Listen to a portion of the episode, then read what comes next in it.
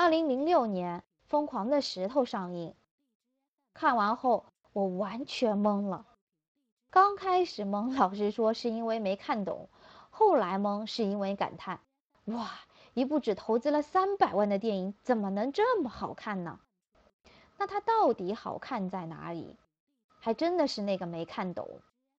因为电影里有大量的看似不经意的点，看懂后却发现他们已经连成了一条线。比如说一开始从高空坠落的那个易拉罐，还好看在哪里呢？因为里面有很多的不知名却演技超棒的演员，比如说黄渤。黄渤不好看，可是他插科打诨很厉害。说起来，黄渤的经历倒和电影有点呈现的模式有几分类似。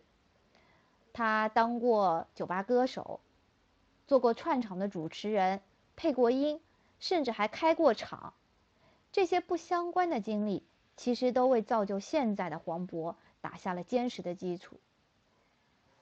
乔布斯曾经说过这么一句话：“只有当我们回过头，才发现那些点其实早就连成了一条线。”所以我们要相信每一个点迟早都会连接到一起。所以有点成线，一部好的电影和一个好的人生其实都是相通的。